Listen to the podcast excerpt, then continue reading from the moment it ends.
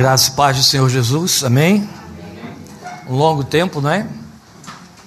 Três meses, tentamos vir duas vezes. Letícia chorou pitangas porque eu disse que só viria em junho. Aí, por conta disso, inventei, fabriquei datas inexistentes no meio do mês de maio. Mas um demônio desse tamanho, assim. Se fosse demônio, estava tudo bem, mas não era demônio. Ele tinha. É, é, ele tinha um, ele era criatura mesmo de Deus fez um estrago, então não foi possível vir, né? Mas hoje a gente está aqui, na área veio de motorista, e a gente pode compartilhar a palavra de Deus com vocês depois desse longo tempo. E vocês não foram os únicos, né? O que a gente não pôde ver. Os Rio Clarenses ficaram seis semanas. Os de Araras não viram até agora. Então, vocês estão melhor na fita, ou eu pior na fita, porque estamos aqui. Né? Isso é que importa. Tudo bem, o Fábio me mandou um, um e-mail dizendo assim: no mês de junho nós estamos pensando em trabalhar com a igreja sobre transformação. Aí me deu lá uns quatro temas e disse: vê se você quer ficar com um desses. Eu disse: nenhum. Porque eu. É, você entendeu nas entrelinhas. Aí, porque ele mesmo já se adiantou. Eu sei que você não gosta de ficar preso a tema, então já estava lá a resposta, né? Mas fui orar. Fui orar, não olhei os temas dele, não olhei até agora, continuei não olhando, vou continuar não olhando, né? E eu falei, já que o assunto é transformação, então vamos para a base da transformação, vamos para o ponto de partida, que se ele não acontecer, o resto é mudança. Entendeu? E a gente não pode cair nessa cilada. Há uma diferença acentuada entre mudança e transformação. O Evangelho não tem compromisso com mudar a vida de ninguém. O Evangelho não muda comportamento. Quem muda o comportamento é você em resposta à transformação, que é o único compromisso que o Evangelho tem comigo e com você. Decore isso, tá bom? Se você não aprendeu nada a respeito da fé, aprenda isso hoje em nome de Jesus. O Evangelho não tem compromisso com mudança e não vai se comprometer a mudar você. O Evangelho tem compromisso com transformação. A mudança quem faz é você. Quem tem compromisso com mudança é terapeuta, é conselheiro, é pastor. Esses mudam pessoas. Às vezes há um custo muito alto, no caso de terapeuta. Mas muda, muda comportamento. Bota novas ideias na sua cabeça, você responde às novas ideias, você fica sob novo condicionamento, a mudança acontece. Mas não transforma você. Em hipótese alguma. É só mudança. E mudança é algo que se perde. Você tem que continuar passando por ela, acontecendo outras vezes, porque aquela vai se perder. Entendeu? Ela serve para um tempo, uma circunstância, uma situação. Então, toda vez que você entrar numa igreja e ela estiver pregando alguma coisa, questione se aquilo que está sendo proposto significa mudança ou transformação. Eu só estou falando de mudança e depois eu falo de transformação. Então você vai encontrar propostas do tipo mudar você da pobreza para a riqueza, da doença para a saúde, não é assim? De descasado para casado, de divorciado para casado de novo. As igrejas propõem mudanças. E geralmente a mudança é para melhor, não é? Sempre é para melhor. E aí atrai todo mundo. Quem não quer mudança? Quem não quer mudar para melhor, no sentido de melhorar o que tem? O Evangelho não trabalha com transformação, porque o Evangelho não está comprometido em levar você a ter. O Evangelho está comprometido em levar você a ser, e mudança não faz você ser. Mudança leva você a ter. Entendeu? O verbo ter não, não tem compromisso, não está no dicionário da fé do céu. Está no dicionário da fé das igrejas, do céu não. Mas o verbo ser, este existe lá. O Deus do, do, do, do Evangelho já se anunciou usando o verbo ser. Eu sou, ele nunca disse eu tenho, eu sou. E o compromisso dele com a igreja é fazê-la ser e não ter. Então, toda vez também que você ouvir o púlpito se comprometendo a ajudar você a ter, é falsa pregação. Não procede do céu, procede dos homens. Pode ser bonita, gostosa, vai te agradar, vai dar comissão nos ouvidos, mas não procede de Deus. Procede dos homens, da vontade do homem, de boa vontade do homem, ou da ambição humana, mas não vai transformar você. E o que é transformação? Nós temos uma palavra, e já falamos isso aqui, não vou gastar sua paciência com isso. Mas nós temos uma palavra na Bíblia, o verbo transformar-se na Bíblia se repete, muitas vezes, especialmente no Novo Testamento. E é interessante que quando Paulo o usa de forma enfática em Romanos 12, ele está dizendo que quem se transforma é você quando ele manda você dar uma resposta ao que está sendo operado em você, para acompanhar a transformação que aquela operação está fazendo. E o verbo usado por transformar é uma palavra grega do grego koiné, do grego do Novo Testamento, não é do grego clássico, nem do, do grego é, erudito, e e ela significa metamorfose. Você pode traduzi-la de forma literal como metamorfose. Metamorfose você trabalha com essa palavra também, você sabe muito bem, você aprende na escola, não é? Que o processo que transforma uma lagarta, lá no interior de São Paulo eles chamam de largata. Ah, o processo que transforma uma lagarta, uma largata, em borboleta, e continua borboleta, mas no interior é borboleta. Então, o processo disso aí se chama metamorfose, que é ultrapassar a forma, daí transformar. Entendeu? E o processo de transformação é um processo que é radical.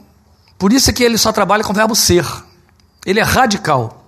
Ele não acrescenta nada. Você pode transformar uma pessoa triste num palhaço sorridente. Basta pintar uma boca né, convexa e, os, e, os, os olhos daquele jeitinho lá, passar creme, botar uma, uma peruca, etc., vai ficar aquela face sorridente.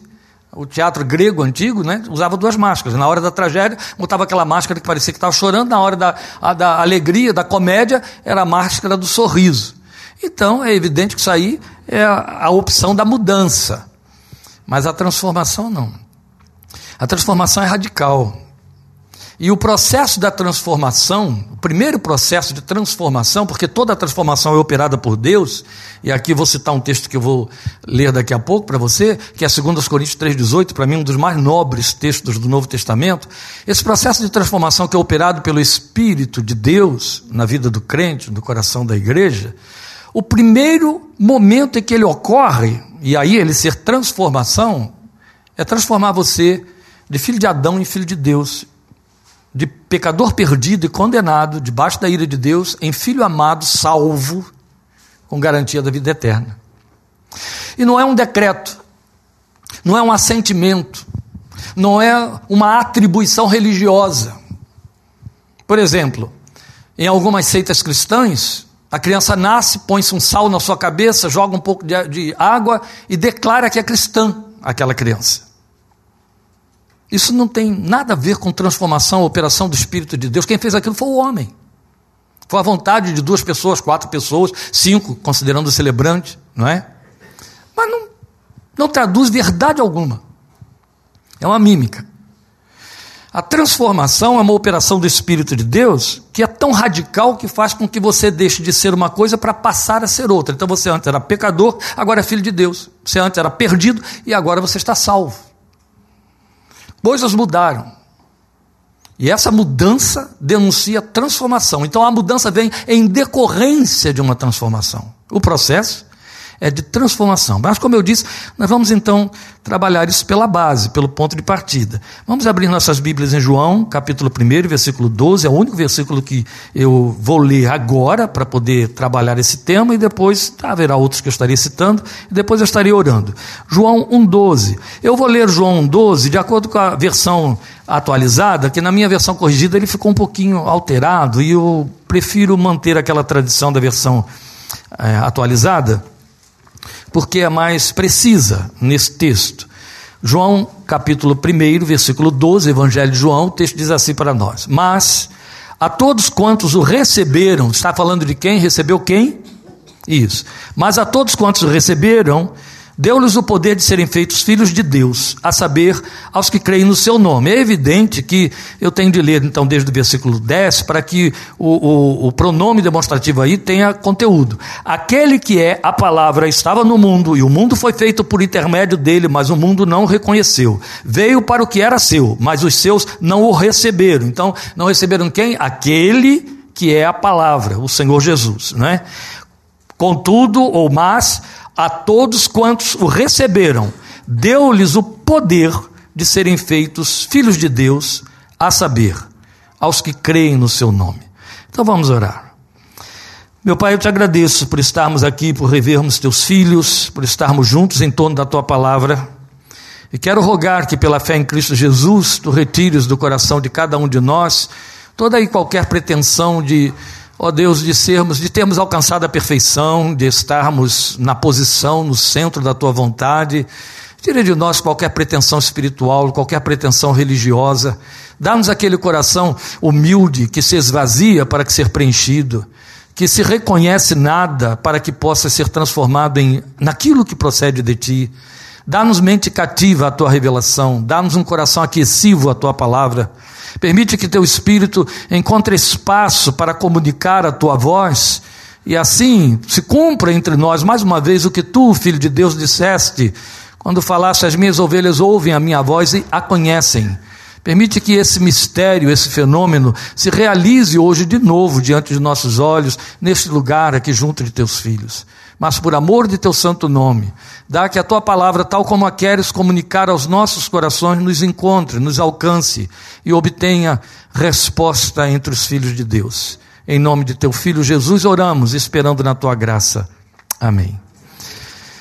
Porque lemos então esse texto de João 1,12. Ele é o nosso ponto de partida, exatamente em cima do que eu já estive antecipando aqui, para esta mensagem que eu considero didática, esta que nós vamos considerar hoje. A mensagem que eu considero didática. E de fato, esse texto abre e já esclarece a temática. Os filhos de Deus. Eu já introduzi dizendo que você só, é, só pode ser filho de Deus por uma questão de transformação, uma operação milagrosa, extraordinária, que Deus tem de operar. E aí cabe, então, considerar o resultado dessa obra de ponto de partida, que é a transformação, e levantar estas questões. Quem são esses filhos de Deus? Quem são eles? E a pergunta mais importante ainda do que quem são eles é como são? O que os identifica? Essa colocação, como são e o que os identifica, eu junto, é uma questão só. Como são os filhos de Deus? Como eles são identificados? Vamos para as negativas. Os filhos de Deus são identificados pelo fato de que são cristãos evangélicos? Não. Porque leem Bíblia? Não. Porque oram? Não. Porque participam de culto? Não. Porque sabem cantar corinhos e músicas e hinos, etc. Porque tem coral, porque ensaiam? Não. Porque evangelizam? Não. Porque dão dízimo? Não. E pastor, você está acabando com tudo que a gente entende que é o que faz um evangelho ser evangelho. Porque são batizados? Não. Sobrou o quê? Nada. Então ser evangélico significa ser filho de Deus? Não. É a única conclusão. Porque eu fiz, eu passei, até onde a minha memória me ajuda e a minha experiência, eu passei por todas as etapas de agenda, de atividades culticas que fazem diferença entre nós e os demais, que se dizem e se entendem cristãos. Não é assim? Faltou alguma coisa? O que, é que faltou aí? O que, é que os evangélicos fazem que eu não lembrei? Fazem marcha para Jesus na rua. Isso faz de alguém um filho de Deus? Não. O ah, que mais que tem? Não sei. Hã? Põe adesivo no carro. Isso faz? Também não. Deixa a Bíblia aberta em casa no Salmo 91. Também não. Faz vigília. Não. Vai para o monte orar. Não. Sobrou nada. Porque nós estamos falando de ter, ter, fazer, realizar, entendeu? Estamos falando de exterioridades. É disso que estamos falando. E estamos falando de coisas muito sérias, sabem por quê? Quando você abre sua Bíblia em João capítulo 3, Jesus está diante de alguém muito mais evangélico do que eu e você e a soma de todos nós juntos. Ele era mestre de Israel. Para alguém ser mestre de Israel em Jerusalém, não estou falando da sinagoga que ficava lá na Mesopotâmia.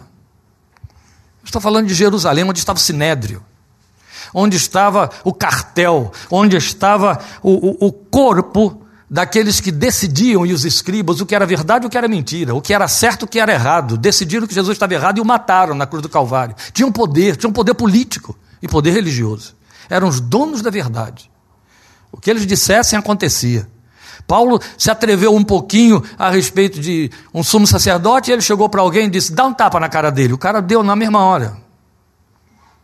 Porque eles tinham poderes absolutos. Dobraram Pilatos. de maneira que Pilatos não queria crucificar Jesus e o pôs na cruz pela imposição deles. Alguém ser reconhecido como mestre no meio dessa gente, caramba, não é vestibular para GV, USP, não é não, isso é fichinha. Não é aquela sabatina que o Senado faz aí com aqueles que são indicados para ocupar o Supremo. Também não, isso tudo é fichinha. O sujeito tinha que provar que sabia do riscado, que entendia da coisa, que ia poder fazer a cabeça dos outros, que ia poder dizer onde está, onde você está correto e onde você está errado. O que, que a lei determina, como é que a nossa tradição reconhece. Ele ensinava isso. Ele era mestre, o nome dele era Nicodemos. E Nicodemos chega diante de Jesus e o chama de mestre, bom mestre, que ele tinha vindo da parte de Deus. Jesus olha para aquele homem tão cheio de títulos, ainda tem isso, né? Eles tinham, tinham identificações através de, de, de roupa, etc. É, Jesus olha para ele e diz assim: Você tem que nascer de novo. Hum? Como é isso? Ah, você não sabe isso? Você é mestre. Você recebeu lá o barrote e não sabe? Era isso que Jesus estava falando para ele. Você é o suprassumo da sapiência talmúdica e não sabe que tem que nascer de novo? Jesus já está dizendo: Eu disse que você tem que nascer de novo, estou provando agora que você não nasceu, que você nem sabe o que é isso. Se você não sabe o que é, então você não tem, não experimentou. E ele não sabia mesmo. Ele olhou para Jesus e disse assim: Como que pode um homem, estava falando a partir de si mesmo, como pode um homem voltar ao vento da sua mãe? Pode, ele vai voltar ao vento da sua mãe e nascer? Ele entendeu que Jesus estava falando disso. Ele disse: Olha aqui, quem nasce da carne é carne, mas quem nasce do alto, quem nasce do espírito, é espírito. Se você, Nicodemos, mestre dos judeus, mestre dos que ensinam e ditam a lei, não nascer de novo, não vai ver o reino de Deus. Nicodemos deve, deve ter começado a se aniquilar. Aí Jesus ainda não, não tinha completado o discurso e disse assim: Olha só, rapaz, se você não nascer de novo, não vai entrar no reino de Deus. Não importa o título que você tem, os aplausos que você receba, quanto que você obedeça à lei, quantas luas novas e sábados você guarde, você não vai entrar no reino de Deus. Nicodemos foi para casa com um problemão na mão. Porque esse homem me disse que eu tenho que nascer de novo e disse que eu tenho que nascer do Espírito e não me disse como é que se faz isso. Jesus não disse porque não se faz isso. É feito a você. E você reconhece quando foi feito. Só você reconhece? Não, os outros reconhecem. Esse é o nosso nogórdio aqui que a gente tem que desfazer. Porque a nossa colocação está sendo quem são eles e como se os identifica. Identifica. Quem são os filhos? como são e como são identificados. Filho de Deus e filha de Deus não é alguém que fez uma opção, em hipótese alguma, de ser filho de Deus. Não é uma autoproclamação. Não é uma definição religiosa estabelecida por alguém sobre a sua cabeça ou a cabeça de terceiros. De jeito nenhum. Então, não é fruto da opinião de alguém a respeito de si mesmo.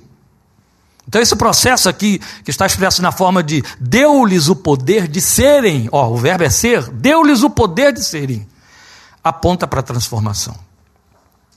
Fala para um milagre, fala de um milagre que Deus é que se encarrega de fazer. Igreja não produz, ninguém produz. Só ele. Então Jesus deixou Nicodemos com abacaxi? Não, deixou com o caminhão dele. Nicodemos teve que ir para casa e chegar a uma conclusão. Se eu tenho que nascer de novo, isso é um processo espiritual e é o espírito quem faz. Eu preciso saber se eu quero nascer de novo. Não, primeiro tenho que ver se eu preciso nascer de novo. Será que eu preciso nascer de novo? Porque se eu nascer de novo, eu vou deixar de ser o que ele disse, carne. Quem nasce da carne é carne. Ah, mas é muito bom ser da carne, puxa vida. Abrir mão disso agora vai ficar muito ruim a essa altura, não é? E aí eu vou ter que entender que se eu abrir mão de ser carne, eu vou ser espírito. E do espírito eu tenho que saber: eu quero isso? Será que eu quero isso? Se eu quero isso, Mas não sou eu que faço isso, o que, que me resta fazer? Ah, mas eu quero isso. Eu não quero ser carne, eu quero ser espírito. E ele ainda não conhecia a teologia de Paulo que dizia que, a, que o pendor da carne dá para a morte e o do espírito dá para a vida. Se ele conhecesse, aí mesmo que ele ia dizer: Eu quero ser do espírito e não da carne. Então ele só podia chegar a uma conclusão. Se ele jogou esse caminhão no meu peito e ele declarou que esse nascimento vem do alto, o jeito que tem é eu procurar o alto e pedir que me faça nascer de novo, porque eu quero. Esperemos que Nicodemos tenha feito disso, isso só saberemos quando os filhos de Deus chegarem no céu e acharem Nicodemos lá, né? Aí a gente terá a resposta. Se Nicodemos fez, o que é que ele fez?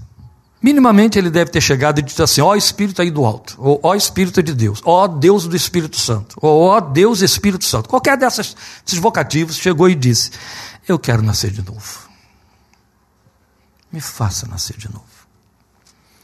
Pois bem, mas nós estamos dizendo que quem o recebeu, e agora acabei de explicar para você o, que, o significado de receber, né? Jesus deu uma palavra que Nicodemos ou recebeu ou rejeitou. O versículo 10 que eu li aqui mostra que um povo inteiro rejeitou.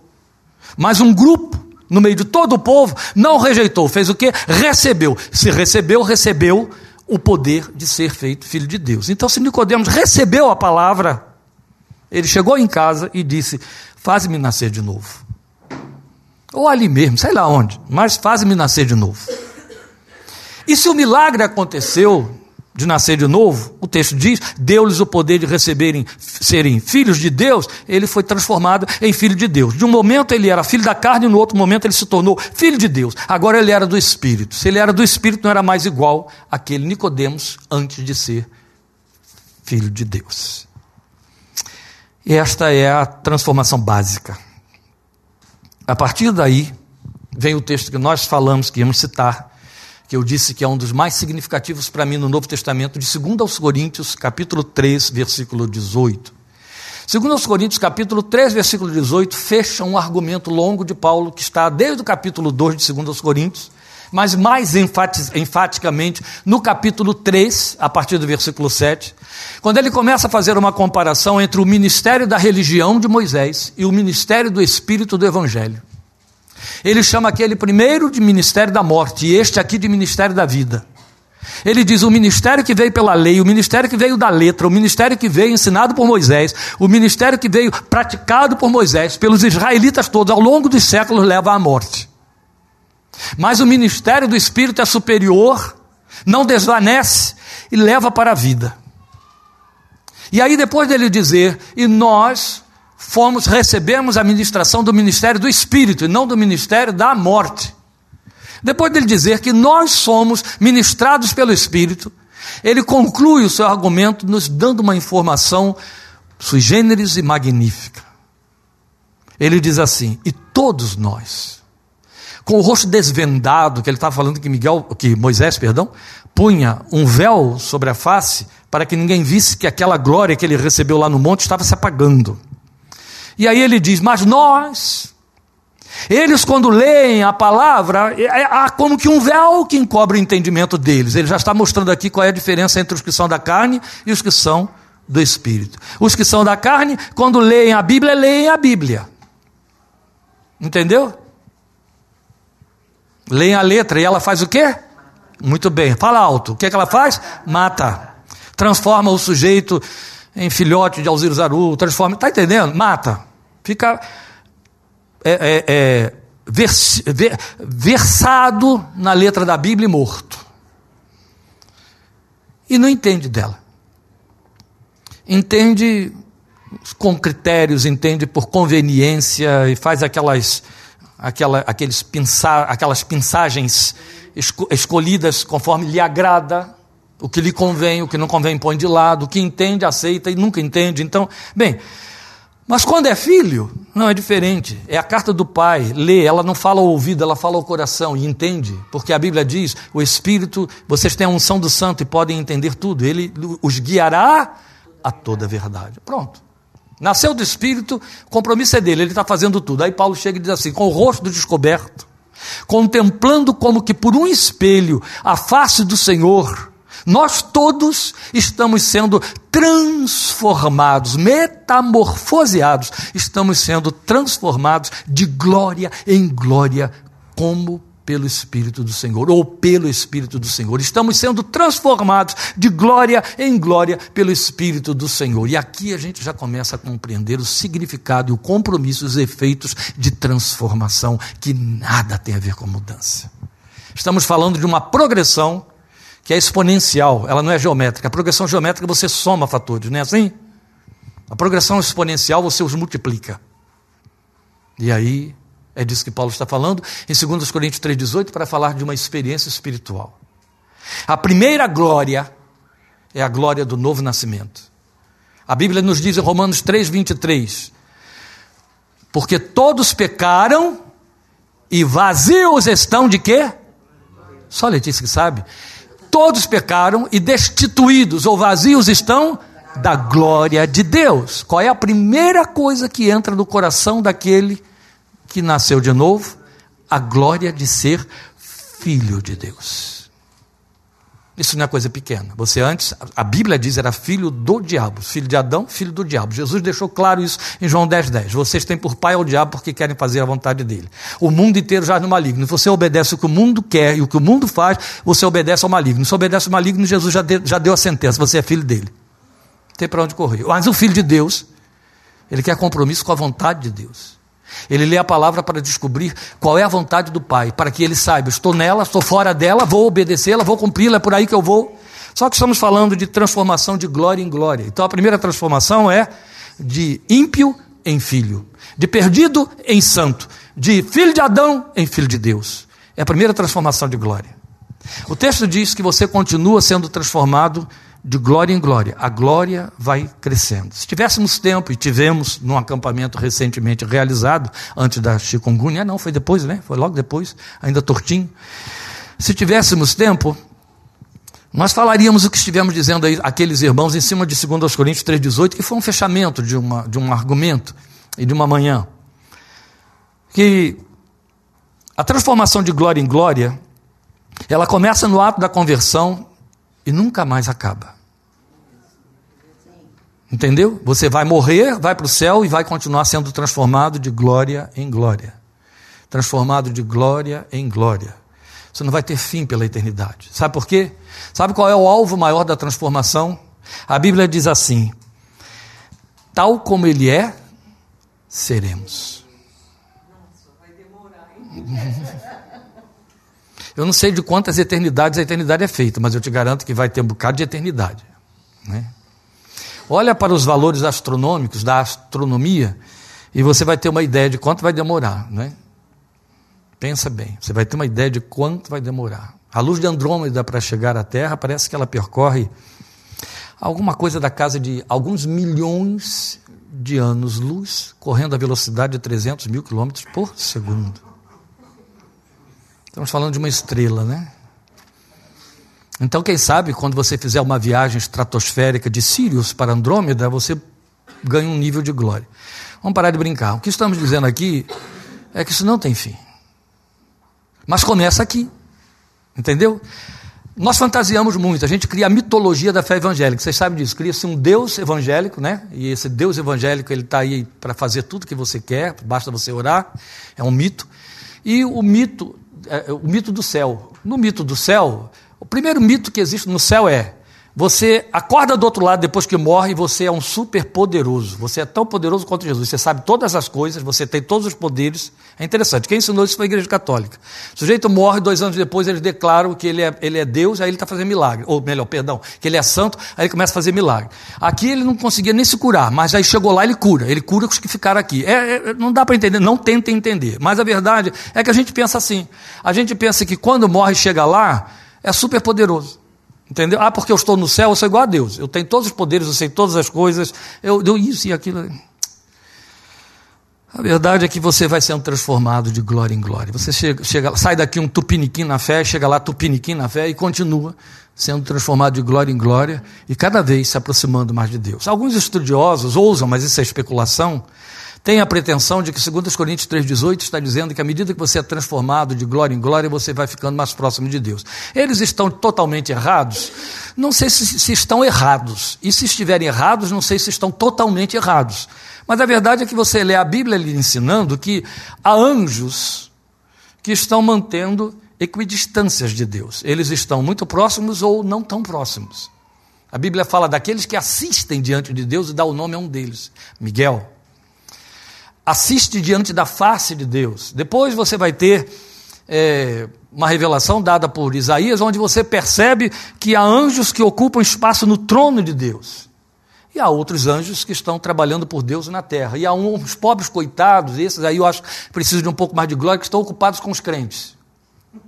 Está escrito em Hebreus 1,14. Eu acho que é o menor escalão da hierarquia angélica. Billy Graham que falava de hierarquia angélica. Então ele dizia, há um escalão. E ele dava o nome dos escalões. Eu acho que a menor, que estão aqueles que foram designados para cuidar de você. A Igreja Católica diz que é um e chama de anjo da guarda, mas a Bíblia diz que são muitos. Ainda bem, que um dá conta. Né? Então, se anjos se aproximam, estão longe, mais próximos e tal, é uma possibilidade. Você pensar que a glória vai te aproximando mais de Deus, porque aqui é assim. Entendeu? Se aqui é assim, eu acho que lá continua desse jeito. Por que, que aqui é assim? Porque quando você é transformado de glória em glória, você está se aproximando mais, sendo aproximado mais pelo Espírito de Deus, da natureza de Deus, do caráter de Deus, da personalidade de Deus. João Batista já tinha preconizado isso quando ele disse: convém que ele cresça e que eu diminua. Paulo disse isso: eu quero conhecê-lo. E eu quero que as suas virtudes, a sua justiça seja achada, ou sejam achadas em mim. E é fato que à medida em que vamos amando mais a Deus e conhecendo mais a Deus, nós vamos nos aproximando mais dele, vamos ficando mais próximos dele. À medida em que nós queremos nos identificar mais com a nossa carne, com Deus deste século e com Adão, nós vamos ficando mais distantes de Deus, até chegarmos ao ponto de vivermos a experiência da parábola dita por Jesus em Lucas 15, daquele filho que sai de casa e se desfigura todo. Mas à medida em que você vai sendo transformado, você vai ficando mais próximo de Deus e vai se assemelhando à natureza divina. É uma linguagem aberta, exposta para os interessados em Gálatas capítulo 5, em Romanos capítulo 6. Paulo vai dizer num texto e no outro que se você dá atenção à carne, você caminha em direção à morte. Se você dá atenção ao espírito, caminha em direção à vida. Jesus disse: Eu sou o. A vida. Você está caminhando em direção a quem Ele é. Paulo disse que Deus estabeleceu a igreja, e na igreja estabeleceu dons ministeriais, Ele deu o nome desses dons. Aí ele disse: para o aperfeiçoamento dos santos. Qual é a, a, a proposta desse aperfeiçoamento? Para que eles vão sendo transformados e cresçam e vão crescendo até que cheguem à medida do Filho de Deus, à estatura de varão perfeito. Está explícito na Bíblia. Está entendendo?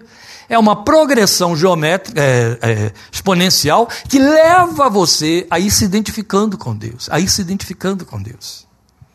Isso é amor é paixão. À medida que você aprende a conhecer ele, a amá-lo, você vai se assemelhando a ele, você vai querendo mais as coisas dele. E aí está a prova de que você vai sendo transformado, porque não existe um agregar, entende? A transformação, ela desagrega o que não pertence a ele para instalar o que é dele.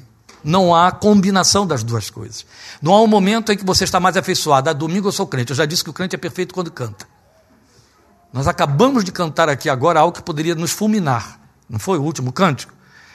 Poderia nos fulminar.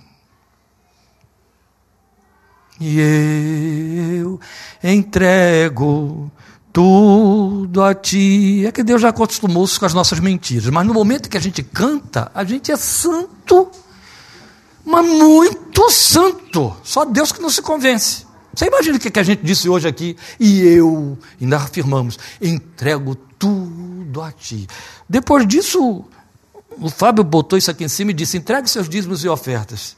Para alguns, isso aqui é tudo mesmo, é tudo, é tudo na vida da pessoa. Aí foi verdadeiro quando cantou, embora seja lixo, mas foi. Não é disso que eu estou falando. Deboches à parte, o que nós queremos aqui é que você preste atenção no fato de que Não há um agregar de coisas, não há um invernizar de cristianismo. Então, no domingo, eu estou mais cristão. Eu fui na igreja. Isso aí ficou por conta de uma faceta do, da, da, da cristandade que nós já renunciamos há muito tempo. Entendeu? Você vai para um processo litúrgico onde alguém te declara purificado. Você vai para o almoço e xinga a sogra, mas depois volta lá que purifica você de novo. É. E a gente vai de hipocrisia em hipocrisia. Mas na, na igreja evangélica não poderia existir isso, porque não tem esse lugar, não tem esse espaço. Não tem o espaço de você vai para que algo aconteça. Você é. Então, a partir do momento em que a primeira glória se instalou, que é a glória de ser filho, ela não pode parar aí. Por isso é que Pedro nos convida dizendo assim: é, é, cresçam na graça e no conhecimento do Senhor Jesus Cristo. E Oséias, outro tanto, foi dizer: conheçamos e prossigamos em conhecer o Senhor. Eu não posso parar. Eu tenho que continuar avançando.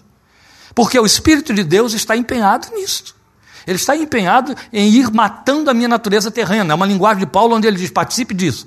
Façam morrer a vossa natureza terrena. Façam morrer, façam morrer. Os que são de Cristo crucificaram a carne com as suas paixões. Isso é nosso, é, são de Cristo ou não são. Então, não é mudança, é transformação. É coisa que o homem não pode perpetrar mas a que se rende num processo chamado obediência. Ocorre nas dimensões do espírito, não da psique. Não muda o comportamento, não muda o estado de ser, a forma de se sentir. Não é isso. Daí Jesus ter chamado de novo nascimento. Paulo deixa claro que há uma distinção nítida, e aí eu vou voltar a um ponto que é importante aqui. Eu disse a vocês que esta é uma abordagem didática, eu não estou fazendo um sermão expositivo, eu estou partindo de um argumento e com um texto que é João 12. É, Paulo deixa claro que há uma distinção muito nítida entre um tipo de ser e o outro, entre o que está sem glória e o que tem glória, entre o que não nasceu de novo e o que nasceu de novo.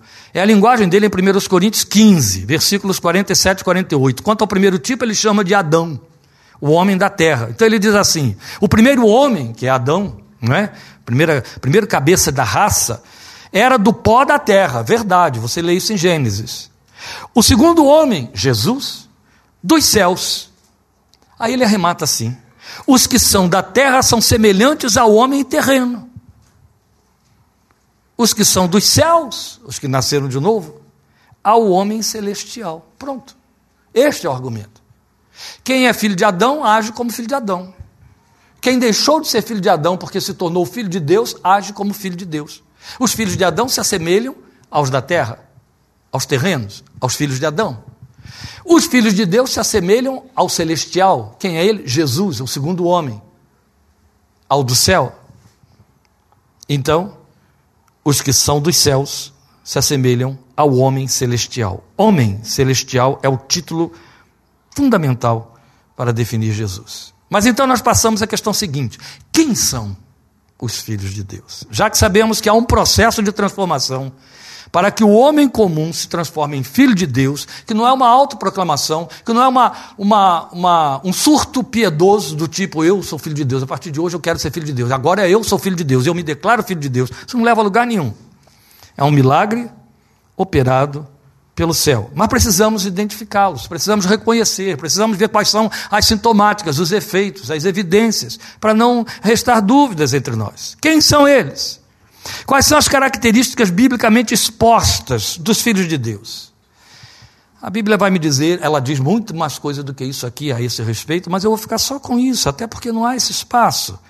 A Bíblia vai nos dizer em Romanos 8,15 e Gálatas 4, 6 o que, que acontece com o homem e a mulher que se tornam ou que são feitos filhos de Deus. Eu começo lendo Romanos 8,15, texto clássico, muito conhecido, onde o texto diz assim: Pois vocês não receberam um espírito que os escravize para novamente temerem, mas receberam o espírito que os torna filhos por adoção, por meio do qual clamamos Abba. É.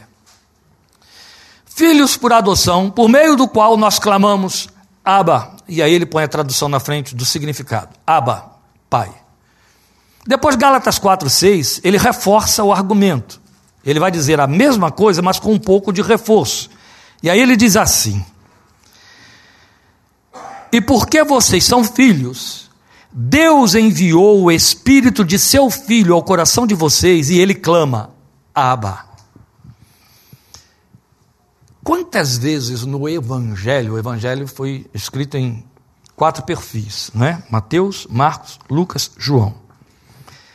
Quantas vezes no Evangelho você ouviu a palavra Abba sendo pronunciada, dita, registrada?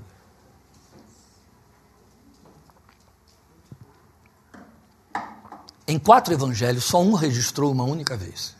Embora os quatro evangelhos, pelo, é, quatro, os quatro evangelhos tenham registrado aquele mesmo evento, aquele mesmo momento na experiência de Jesus, os quatro tenham dito que Jesus naquele jardim estava em oração, três disseram que ele estava em agonia, dois disseram que ali ele suou sangue, tamanha agonia, dois disseram que ele estava, três, que ele estava profundamente triste. Só um desses quatro, mesmo que os outros tenham registrado que ele estava em oração, só um disse, pôs na boca de Jesus o vocativo que ele usou: Abba, todas as coisas te são possíveis. Mas se não for possível, que este cálice passe de mim sem que eu beba, não faça a minha vontade, mas a tua.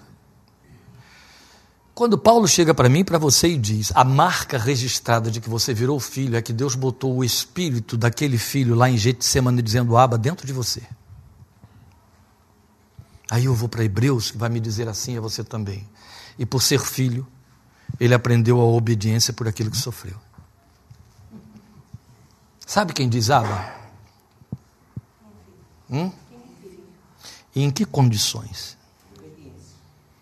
E em que condições está obedecendo? Onde? Isso, porque Abba foi dito aonde? No Getsemane. É a rendição do meu direito de filho. Só diz Abba quem rendeu o direito de filho. Sabe o que é o direito de filho? Mito evangélico.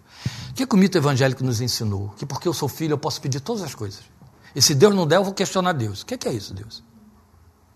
Porque eu sou filho, ele disse que se eu der dinheiro, ele me dá em dobro, me dá dez vezes ou me dá outras vezes mais. Ele tem uns despertalhões aí trabalhando com isso. Se eu sou filho, ele. Está entendendo? Mas Aba, o espírito do filho é o espírito da rendição diante da paternidade.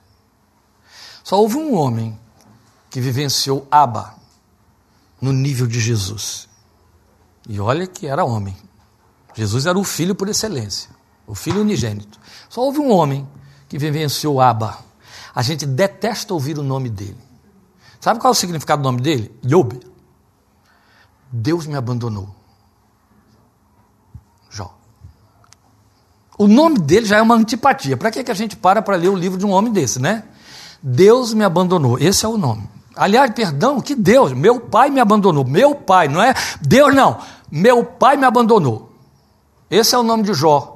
É uma uma aglutinação, entendeu? Yoab, Yoab, Yob, Jó, que o, o Yod no hebraico virou J na nossa língua. Job, ou então Jó. Meu pai abandonou, ou abandonado pelo pai. Por que, que eu estou dizendo isso? Porque quando Jó foi para o Getsemane dele, que aconteceu da noite para o dia, ele foi para aquele Getsemane porque Deus estava se orgulhando dele. Eu não tenho ninguém na terra igual a ele.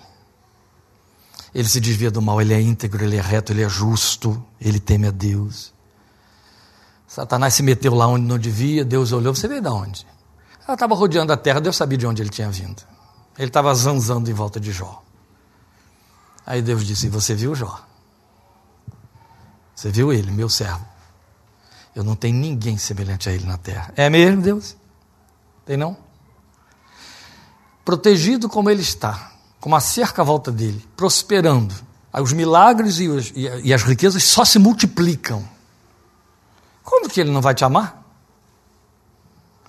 Deus, olha, isso aqui não está no texto de Jó. Isso aqui é absolutamente verdadeiro, porque a inferência em cima do texto do, do, do, do diálogo entre Satanás e Jó, a, entre Satanás e Deus, a intenção por detrás, o jogo de palavras só significa isto. Olha só, Deus. Você está se jactando do amor que Jó tem por você, porque você comprou esse amor de Jó. Você seduziu Jó. Você encheu Jó de bens. Ele não tem outra alternativa. Ele não é louco. Se ele não te amar, não te adorar desse jeito, ele perde o que ele tem. Agora mexe lá, tira o que ele tem. E você vai ver como é que ele vai blasfemar da sua boca. Ele usou a palavra amaldiçoar com um deboche. Essa palavra no texto diz assim: Ele vai te abençoar. E você vai ver como é que ele vai te abençoar. Ele estava debochando de Deus. E aí as nossas traduções botaram amaldiçoar, porque esse era o significado que ele queria dar. Ele vai blasfemar na tua cara. E, inclusive, é bom que vocês trabalhem com essas expressões, elas estão nos textos originais, na tua cara. Ele estava sendo atrevido, como sempre foi, e aí Deus olha para ele e disse: É mesmo? Tá bom, vai lá, tira tudo, mexe, arrasa com ele. E vamos ver. Aí ele foi, fez uma bagunça só, vocês sabem. Primeira coisa que o livro de Jó nos ensina, eu não estou pregando Jó, tá?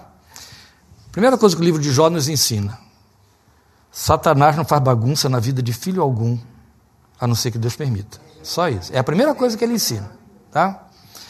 Aí Satanás foi, foi e fez a bagunça toda. E Deus criou um limite. Olha só, ele foi só onde Deus permitiu. Olha só, não toca nele. Hein? Tá bom, fez uma bagunça, tocou em tudo, até nos filhos. Sobrou ninguém, sobrou a mulher, né? E aí, é, é, e aí Jó abre a boca e diz assim: Eu saí nu do ventre da minha mãe, eu vou voltar nu para lá. O Senhor deu, o Senhor tomou, bendito seja o nome do Senhor. Satanás disse: Mas que raio? Voltou lá. Aí Deus disse para ele: Você viu? Eu te disse. Não ficou um bem. Não ficaram os filhos. Amanhã eu vou pregar, não sobre isso, tá, gente? Mas nisso. E eu aconselho vocês que fiquem em casa. E assim, o que, que tem de bom na segunda-feira, na noite, na televisão? Deve ter alguma coisa boa. Fique em casa. Não, mas fique, fique em casa. Então, e depois não, não parem para ouvir a fita. Amanhã eu vou pregar em Jó, capítulo 1, de 1 a 5. Aí, não vá não. Aí, é, Deus chega para Jó, para Satanás, e diz assim: Você viu? Você me incitou contra ele. Eu deixei você fazer a bagunça. E o que, que ele disse? Bendito seja o nome do Senhor. Ah, Deus. Aí ele agora vai desdenhar de Jó. Ele insiste em dizer que Deus está comprando Jó, mas agora ele chega para Deus e quer jogar por terra o argumento de Deus de que Jó era íntegro. Aí ele chega para Deus e diz assim: Ah, Deus, você não tocou na pele dele. Filhos, bens, riquezas, não machucaram. Ele é um homem frio. Ele é um frio calculista. Perdeu tudo, mas ele entende assim: ó, quem tirou vai me dar de novo. Agora toca na pele dele, faz ele sentir a dor que os filhos dele sentiram, pele por pele, Deus. Tudo que o homem tem, ele vai dar pela vida dele. Pele por pele, Deus, o que eu estou te pedindo é a blasfêmia que eu te digo que Jó vai dar na sua cara se você tocar na pele dele. É mesmo?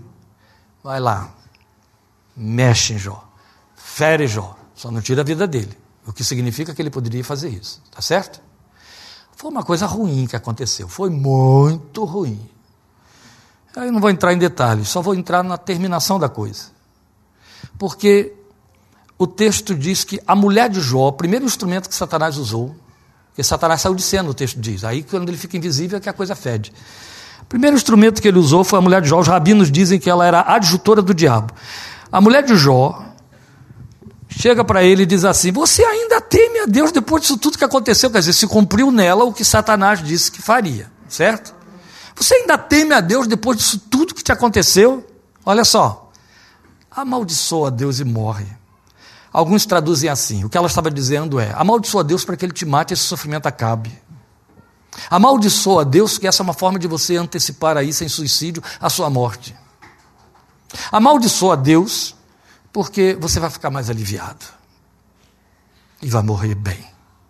Mas acaba com isso. Tudo isso se traduz da insinuação da mulher de Jó. Ele olha para ela e diz assim: louca. Você é louca. Nós vamos receber somente o bem da mão de Deus e não também o mal. Ah, eu pago para ver esses crentes hoje dizer: vou receber o mal da mão de Deus. Que esse mal chegou hoje. Glória ao teu nome, Jesus, pela chikungunya. A Bíblia diz que em tudo dai graças. Primeira coisa que você faz é querer cuspir em Deus, como Satanás disse que Jó faria, quando o negócio fede para o seu lado, não é verdade? É assim, não vamos ser hipócritas, não. E a Bíblia diz em tudo dai graças. A mulher de Jó fez isso. Mas esse homem chega assim e diz: Não vamos receber também o mal? É só o bem. Aí ela vai embora. Vem três amigos, sábios, ricos, prósperos. Vem de longe. Ficam com ele sete dias sentadinhos do lado dele, mudos. Só observando. Precisa dizer nada. Jó se raspando, com caco de telha, tirando o pus das pústulas, com mau hálito, e eles ali em silêncio, do lado. Os três. Não dizem nada, nem Jó. Que também não fala uma palavra. Aí o primeiro deles, o mais atrevido, ele era bem. É, embora muito sábio, mas ele era muito neurótico. E ele começa a dizer: Um espírito passou por mim, eu me arrepiei todo. Tarará. Jó, isso aí só pode estar te acontecendo porque você pecou. Deus não vive acertando a cabeça de ninguém, a não ser que a pessoa peque. Se não pecar, não acontece nada. Não há um justo que sofra isso que você está sofrendo, sendo justo. Reconhece que você pecou. Reconhece que você errou. Para Deus ainda ter misericórdia e mudar alguma coisa aí. Porque está horrível o que você está sofrendo. Aí levanta um outro e fala a mesma coisa. Um discurso longo. Aí o terceiro também fala a mesma coisa. Eles acabam de falar, já olha para eles e diz assim: pequei não. Sabe o que, que aconteceu comigo? Deus acertou com a minha cabeça. Por que eu não sei, mas ele quis e ele fez. Eles vão insistindo com Jó, até o término do livro, para que Jó declare que isso me aconteceu não foi pela vontade de Deus, fui eu que provoquei. Porque a vontade de Deus é boa o tempo todo, só o diabo que faz coisa ruim com a gente. Era isso que ele estava insinuando. Se levantou um lá que falou um pouquinho melhor, Eliú, Deus até disse que é, ouve ele aí um pouquinho, mas olha, não dá atenção a ninguém. Nenhum dos quatro que não disseram nada que é reto a meu respeito. o tempo todo que eles diziam é: Deus não faz nada disso, Deus não faz nada disso. Deus não confia nos seus anjos, Deus não confia nos seus servos. O, o primeiro falou. E aí Jó dizia: Não foi Deus. Foi Deus, só não entendo por quê. Aí ele renuncia aos quatro, não quer mais dar ouvidos a eles, diz assim: oh, Senhor, eu estou me voltando para ti, presta atenção. O senhor me desgraçou todo, eu não sei porquê, mas eu vou morrer e o senhor vai ficar com saudade de mim. O senhor lembra a amizade que nós tínhamos quando o senhor estava sempre na minha tenda? O senhor vai perder isso se eu morrer. Eu não vou te louvar se eu morrer. Vai acabar o meu louvor. Eu te adorava. O senhor vai perder a adoração porque eu vou morrer. Eu não sei porque que o senhor fez isso, mas foi o senhor que fez. Quando termina, Deus diz para ele: Fui eu que fiz. Mas não foi Satanás? Não, Deus mesmo disse para Satanás: Você me incitou contra o meu servo. Por que, eu estou contando tudo isso? Porque só Jó pode dizer Aba. E depois de Jó, Jesus. Mas Deus só teve um Jó. Agora tira o seu sono. Aí quando ele transformou, ele criou esse programa de transformar homens, filhos do diabo, filhos de Adão, perecíveis, perversos. Vocês sabem o que, a nossa natureza produz. Em filhos dele, ele disse, mas não vou querer qualquer filho e qualquer filha. Eu vou querer uma réplica do meu. E é possível porque um homem de carne e osso lá foi. Jó. Se um foi, os outros podem ser. Eu vou capacitá-los a ser. Eu vou botar o espírito do meu filho dentro deles, de maneira que quando eles abrirem a boca para me chamar de pai, eu ouça o eco da voz do meu filho. Qual o momento? Eu posso dizer a você um momento especial da voz do filho. Graças te dou, ó Pai, porque ocultaste estas coisas aos sábios e entendidos e as revelaste aos pequeninos, porque foi do teu agrado. E o texto diz que nesse momento Jesus estava exultando no Espírito. Não. A Bíblia não diz, e ele colocou dentro de nós, que somos seus filhos, o Espírito do seu Filho que diz: Graças te dou, Pai, Senhor dos céus e da terra, porque ocultaste essas coisas. E ele colocou dentro de nós o Espírito do seu Filho que clama: Abba. Ele colocou o espírito da genuinidade, o espírito daquele que diz: Tu és meu pai, quer me batas, quer me vistas. Entende? Quer me des, quer não des. Quer me coloques, quer me tires. Tu és meu pai. Tu és meu pai. Jó tem momentos cumprindo o nome dele. Deus, o Pai, me abandonou. Jó tem momentos de crise. Jó tem momentos em que amaldiçoa o dia que ele nasceu, amaldiçoa o ventre da mãe dele, a noite em que ele nasceu. Jó tem momentos em que ele entra em verdadeira fúria com Deus. Mas continuo insistindo. A tua amizade estava sobre mim e tu fizeste isto. Eu só quero que tu me expliques por que fizeste. Por que fizeste? Por que fizeste? Mas foste tu que fizeste. E eu não encontro explicação na minha vida para justificar o que tu fizeste. Por que a tua vontade quis me acertar desse jeito? Jó vive muito mais anos depois disso tudo e morre sem saber que Satanás estava por detrás daquela brincadeira lá, mexendo com tudo. Nunca precisou saber, só os crentes que ficam preocupados com o diabo. Mas Jó não, Jó nunca procurou saber do diabo. Meus queridos, o que ele fez foi chegar para Jó e dizer: Olha, luta contra mim, mas luta comigo. Entende? Lembra de Jacó no Val de Jaboque? E lutou com ele um anjo. Me diga o teu nome. Porque você pergunta pelo meu nome, se é maravilhoso. Ele lutou com ele até amanhã e o deixou e o abençoou, porque disse: Você lutou com Deus e venceu. Gente, Deus não quer crentinhos.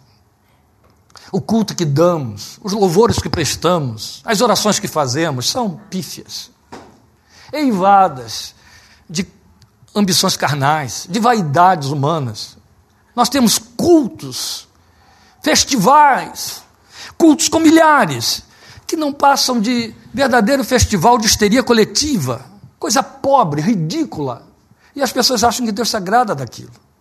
Que é isso que Deus está querendo receber do crentinho. Não, ele botou o espírito do filho dele aí dentro, para que no meio da fornalha, no meio da aflição, possa dizer: Ó, oh, rei, fique sabendo que não vamos nos dobrar diante da sua estátua se Deus nos livrar, não adoraremos a estátua. E se Deus não nos livrar, ainda não adoraremos a sua estátua. Entende? Aba. Não estou entendendo nada, mas tu és o meu aba. Você pode ter experiências muito negativas com o pai, pai, o homem. Mas uma coisa é verdade: você é uma replicação do seu pai. Por pior que. Se a sua experiência for muito amarga, isso é ruim de ouvir. Mas os genes dele estão aí dentro de você. Tem muito do seu pai dentro de você, 50%, metade dele está aí dentro de você. Em alguns casos tem um pouco mais. Você vai levar isso para a vida toda. Entende? E em alguns casos, esse pai nos abandonou, traiu a nossa mãe, nos bateu, foi injusto, nos, nos explorou. Mas tem uma coisa que você não consegue se livrar nunca o nome dele a memória dele. É genético, está impregnado em você. E se ele foi um bom pai, pai presente, meu Deus, que dor desgraçada quando ele desaparece. Nada consola. Te deu um trabalho do cão para morrer e você queria ter o teu trabalho de novo só para que ele estivesse ali. Não é assim? Não vai esquecer nunca. Não vamos fazer esse tipo de comparação com respeito a Deus, mas eu digo a você o seguinte: se como ser humano você consegue amar ou não esquecer o homem pai Imagine quando seu espírito está impregnado de Deus Pai e te faz ser esse filho. E é só o que Deus quer esperar. Ele sabe, crente, que é muito fácil dizer aleluia, porque a conta cresceu. Aleluia, porque meu filho estava com febre, impus a mão e a febre cessou. Glória a Deus, irmãos, eu estou muito feliz com Jesus esta noite, porque Jesus. Isso é muito fácil de dizer. Mas você é filho quando Deus está em silêncio, quando Deus está ausente, quando você confunde Deus com o diabo, quando você percebe que a sua mulher é louca e Bildade, Eliú e Zofar chegaram por cima de você, qualquer hora eu caio aqui. Chegaram na sua orelha e ficaram lá perturbando a sua vida. Às vezes se chama sogra, cunhado, tio, primo, né? Zofar, Bildade, Eliú, sempre tem. E é sempre na hora que a coisa está feia que eles chegam, né? E aí, nesse momento, você diz: Não, mas o meu Deus me ama. Mas o meu pai me ama. Sabe como é que Jó encerrou? Você vai ouvir isso amanhã. Olha, vocês aqui não precisam ir lá amanhã. Eu já adiantei a pregação de amanhã, tá bom? Estou liberando todo mundo. Não precisa ver ninguém, nem os donos da casa. Pode ficar lá dentro, fique sossegado. Já ouviram. Jó encerra essa história toda dizendo assim: Olha, querem saber uma coisa? Eu sei que o meu redentor vive por fim vai se levantar sobre a terra, e ainda na minha carne, ela estava podre, na minha carne eu o verei. Ele está falando da ressurreição. Quem dá um louvor desta ordem? Pai, se for possível que este cálice passe de mim sem que eu beba. Mas se não for possível, não, pai, passa, passa o cálice de mim, pai. Eu estou te pedindo. É isso que a gente sabe fazer. Passa, passa, pai. Nem me diga qual é a tua vontade, faz a minha. Passa. Mas se não for possível que o cálice passe de mim sem que eu o beba, não seja feita a minha vontade. Ele deixou claro: a minha vontade é não beber este cálice. Não seja feita a minha vontade, mas a tua, porque tu és o meu aba. Tu és aquele que me formou por dentro. Tu és o único dono. Tu és a única razão de eu ter vindo à existência. Quem são os filhos? São aqueles que podem clamar Abba no Getsemane. Outro tanto, Jesus ensinou que os filhos de Deus estão comprometidos com a natureza de Deus e o seu reino, quando ele ensinou a oração modelo, dizendo: Venha o teu reino. Eles se ocupam das coisas do seu Pai. Os demais, Jesus disse, têm por pai o diabo porque querem obedecer à vontade dele. Os filhos de Deus querem obedecer à vontade de Deus. Podem errar N vezes, mas querem. Depois nós temos outro elemento de identificação, e é com que vamos terminar, que é a colocação seguinte: como que se os identifica? Como eles são? Aí é de novo Paulo quem nos informa em Romanos 8,14, onde ele diz assim: Porque todos os que são guiados pelo Espírito de Deus são filhos de Deus. Se existe uma coisa que o crente de 9 de junho de 2019, de 8 de junho e de 2005, e daqui a 20 anos vai continuar sendo, quer é se entender guiado pelo Espírito de Deus. Não entende do que está falando. Eu quero ser guiado pelo Espírito de Deus. Aí ele sai atrás de profeta, de visão, de revelação, vai para uh, reunião de, de oração onde tem dois, três profetinhas, vai para monte e se, se, se resvala o pé, vai para cartomonte, mas a verdade é que ele está atrás de revelação para poder ser guiado. Ele não quer errar. Essa, é, esse é o discurso piedoso. Né? Para não errar, eu preciso saber o que, é que Deus quer. E é assim que eu entendo que eu sou guiado por Deus. Ou então faz o sortilégio de de Gideão. Molha aqui o, o, a terra, deixa seco a, seca a lã, molha a lã, deixa seca a terra, para eu saber que o Senhor está falando mesmo, que esta de fato é a tua vontade, que é por aí que o Senhor quer que eu vá, porque todos os que são guiados pelo Espírito de Deus são filhos de Deus. Inverta o versículo. O texto está dizendo também, porque todos os filhos de Deus são guiados pelo Espírito de Deus. Tá bom? E se eu invertir, e pode inverter, e invertendo, quebra, arrebenta com profecias, visões, revelações, adivinhações, descobertas, antecipações, e por aí, por aí afora, tudo desaparece.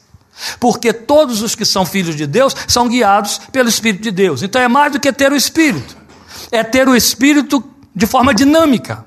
Ser guiado pelo Espírito nem de leve significa agir de acordo com orientações fenomenais. Saul as teve, Balaão as teve, e estavam absolutamente longe de serem reputados por filhos de Deus. Ser guiado pelo Espírito de Deus tem a ver muito mais que com atitudes pragmáticas, com a praxis da existência. O Espírito guia essa vida aos processos eternos. Entende? Não é para realizações temporárias do dia a dia. Se entro naquela faculdade, se aceito aquele contrato, se vou trabalhar naquela empresa, se caso com Terezinha. Não, não é por aí. Não é isso que é ser guiado pelo Espírito de Deus. Terapeuta faz melhor, mamãe, papai faz melhor, pastor faz, entendeu?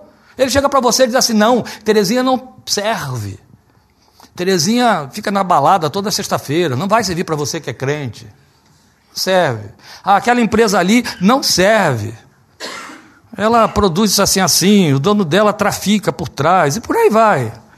O pastor orienta, o pastor te guia.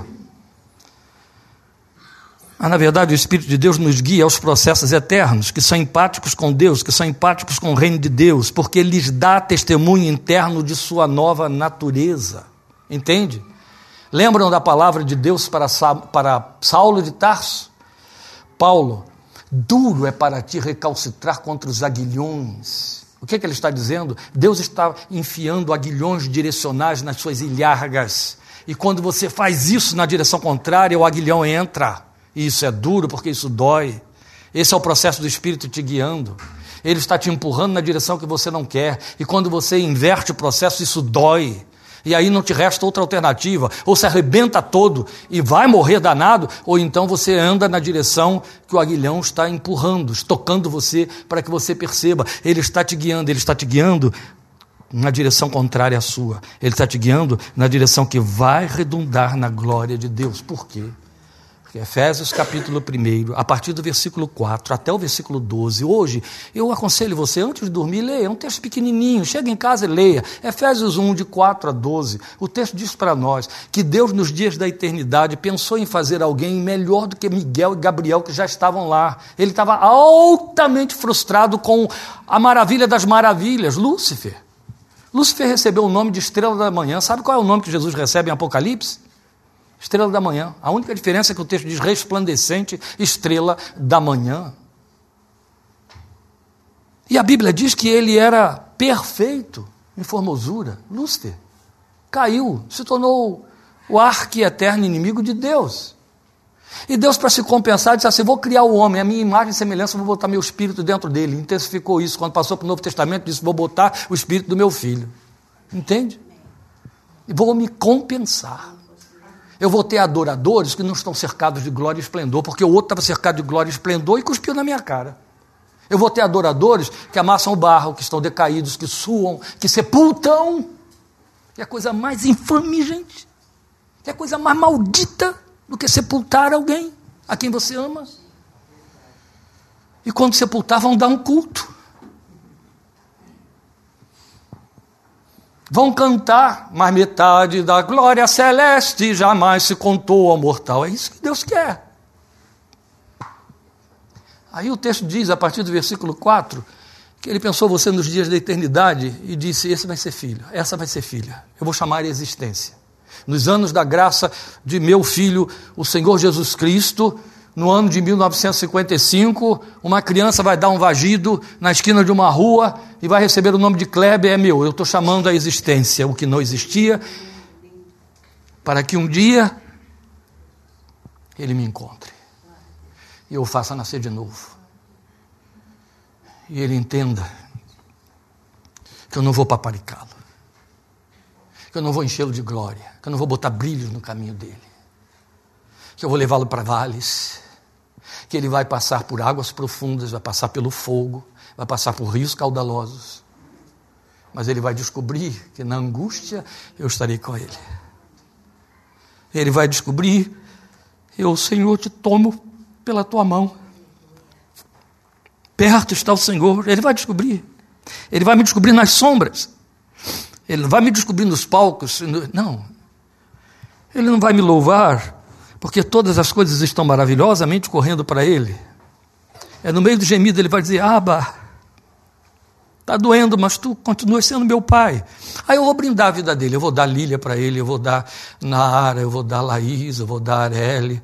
E o diabo vai dar Brigitte, mas eu vou dar estas coisas para a vida dele. Eu vou acrescentar, porque ele vai dizer: Aba.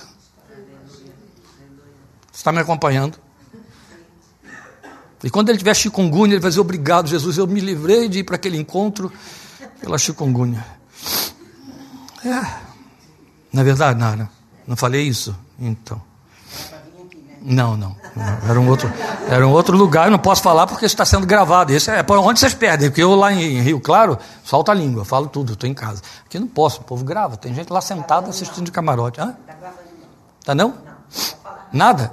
Que maravilha, eu vou poder subir assim no pescoço de Zeca. Coisa boa, gente. Só agora que vocês me dizem isso. Mas amanhã eu vou ouvir você. Eu falei, não sei, pode falhar. Puxa vida, eu profetizei. Falhou, foi isso? Não, não fizemos mais. Hã? Mas você está gravando aí. Então, está me trapaceando. Para a conversa. Não confio em vocês, não.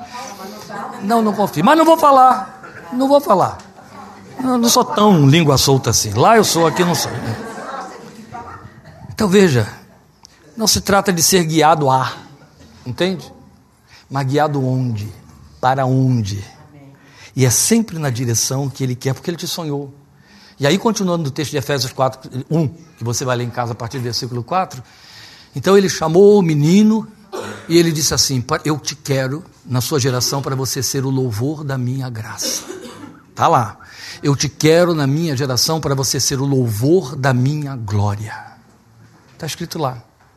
Eu te quero para eu poder, agora é Efésios 3:8, chegar para anjos, potestades, dominações e dizer: "Viste o meu servo Kleber? Não é íntegro, não é justo, nem reto, nem se desvia do mal, mas diz: "Aba", quando tudo está doendo. É. Porque Paulo diz isso. A sabedoria de Deus estava oculta em mistérios e agora se revelou diante das potestades. Ela se chama igreja. Ele chega e diz: Eu me compensei, ó, eu tenho a igreja. Vocês falharam, mas eu tenho a igreja. Você é a igreja. Ele te fez para ser isso, gente. Ele te chamou para ser o louvor da glória dele. Você pensa que ele te chamou para você ser herdeiro da salvação. Ele te chamou para você ser evangélico dentro de uma igreja. Ele te chamou para que você ore e as coisas aconteçam. Não! Ele não te chamou para você, ele te chamou para ele. Ele te chamou para você ser o louvor da sua graça, o louvor da sua glória. Só quem entende da graça e da glória pode ser o louvor da graça e da glória. Porque a inclinação para a vida ultrapassa pelos comuns materiais, comuns aos demais. Então, meus amados, a verdade é que quando o texto diz que nós somos guiados, isso quer dizer que esse espírito em nós gera sentimentos divinamente compatíveis. Entende? Nos dá afinação com os sentimentos de Deus. A mente como uma bússola cujo ponteiro está sempre apontando em direção ao norte, a mente do cristão está apontando em direção a Deus, ela o empurra para lá, ele, ele dança, ele canta, ele festeja e o coração está lá. Ele, Jó faz isso. Os filhos celebram, juntam-se, e depois que completam um círculo de visita das dez casas, Jó vai lá, jejua, oferece sacrifício, faz um culto a Deus, sei lá se meus filhos pecaram. A mente está voltada para Deus. Eles estão celebrando, mas eu estou pensando em Deus. O que eu estou fazendo? O que, é que ele ganha nisso? O que, é que ele leva nisso? Onde está a glória dele nisso? Entendi, isso é ser filho de Deus. O resto é ser filho da igreja, ser filho da religião, ser filho de Adão, de mamãe, papai, mas filho de Deus. A mente sempre volta em direção ao reino de Deus. Então são sentimentos empáticos com coisas celestes que ocupam o espaço anteriormente ocupado por paixões temporais. Ser guiado pelo Espírito é ser alçado a um processo e compromisso de replicação do caráter divino. Estas coisas são vivenciadas por você. Quem esbarra com você no dia a dia, dentro de casa, quem ouve o discurso que sai da sua boca, as atitudes que você assume, o comportamento que você tem, o que você põe na sua vida, o que você leva para casa, o que você assume, o que você celebra, o que você usufrui identifica você como filho de Deus? É diferente do outro fazendo a mesma coisa? Ou é você que mentaliza, mas eu sou crente? Não. A minha pergunta é: os que convivem com você percebem que você está além da criação adâmica? Jesus disse que o que não é filho sai de casa, mas que o filho sempre permanece em casa. É a bússola, sempre volta para casa. Entende? Pode pecar, pode errar. Meu Deus, eu quero teu colo. Aba. E não é medo do que vai acontecer, é paixão. Lloyd Jones dizia assim: quando nós não somos cristãos, nós pecamos por rebelião. Quando Deus nos faz cristãos, nós pecamos contra o amor. E isso dói. E a gente quer acertar as pontas. Isso é ser filho, entende? Isso é ser filho. Quando o filho ofende, eu não disse quando o filho é ofendido. O pai, na, na relação temporal, quando o filho ofende um pai, ele amarga uma coisa chamada culpa que o põe na psiquiatria, mais cedo ou mais tarde, se ele não resolver isso. Entende? Nas dimensões espirituais é a mesma coisa. Você não tem sossego enquanto não se conserta com ele. E a Bíblia diz que o nome desse conserto se chama confissão. Ser filho é ser transformado. Ser transformado transforma, gera em você um filho de Deus. Amém? Vamos ficar de pé. Vamos orar. Falando sério, não precisa ir lá amanhã não que eu vou falar sobre Jó. Fique sossegado. Eu gostaria que você aí onde está, depois de tudo que você ouviu, repassasse isso agora com o Pai. Quantas foram as oportunidades que a vida lhe deu e eu estou pondo vida aqui entre aspas, porque pode ter sido única exclusivamente Deus, o seu Deus, com o nome de vida. Quantas foram as oportunidades que a vida lhe deu de dizer Aba? A quantos Getsemanes você foi levado por si mesmo, por terceiros, ou por um mistério que você não sabe explicar, quando viu, estava lá. A quantos conflitos da sua vontade com a vontade de Deus você foi levado e confrontado? Estas foram as oportunidades, e elas não foram poucas, que Deus lhe deu de dizer: Abba, meu Pai. Abba é a expressão de intimismo, do filho apaixonado, entende? O filho do peito, aquele filho que deita a cabeça no peito. É esse que pode chamar Deus de Abba, é o papai da nossa língua.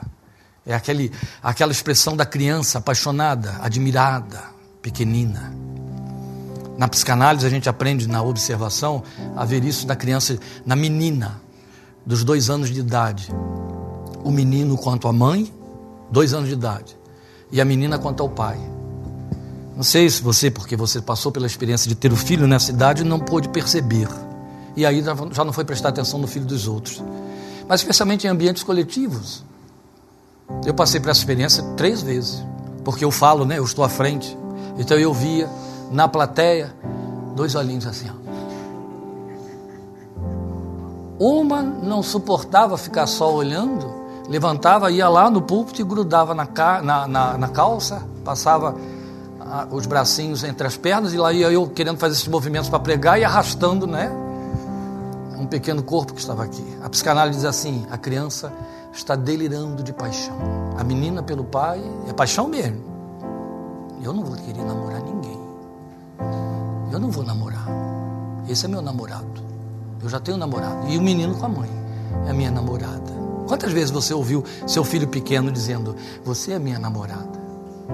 Não é? É esse que diz aba para Deus. Entendeu? Não vê defeito, não vê falha. Quando o erro vem, é alguma coisa boa ele está fazendo comigo. Não está entendendo nada. O erro que eu digo, o erro na sua vida. Ele está apaixonado. E porque é apaixonado, ele diz Aba. Ele cria suas próprias expressões apelativas.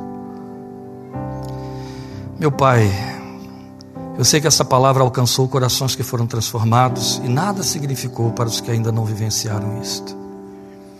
Mas o que eu quero te pedir neste momento, eu quero te pedir duas coisas que onde essa transformação ainda não aconteceu, o Senhor a opere pelo teu Espírito, por misericórdia, até para alívio da nossa alma. E a outra é que ajudes os que estão em transformação, os que já foram feitos filhos de Deus pela fé no nome de Jesus, possam viver o aba sonhado por ti desde a eternidade. Possam ocupar esse lugar de apelo, de adoração, de intimismo, de entrega, de obediência, de rendição, de comprometimento apaixonado todos os dias da sua vida. Que isso cresça, meu Deus. Que isso cresça como o sol no seu esplendor. Que brilhe cada dia mais, até chegar ao zênite, até dominar tudo, todas as fontes, todas as saídas, até se tornar uma paixão inconcorrível, porque isto é possível.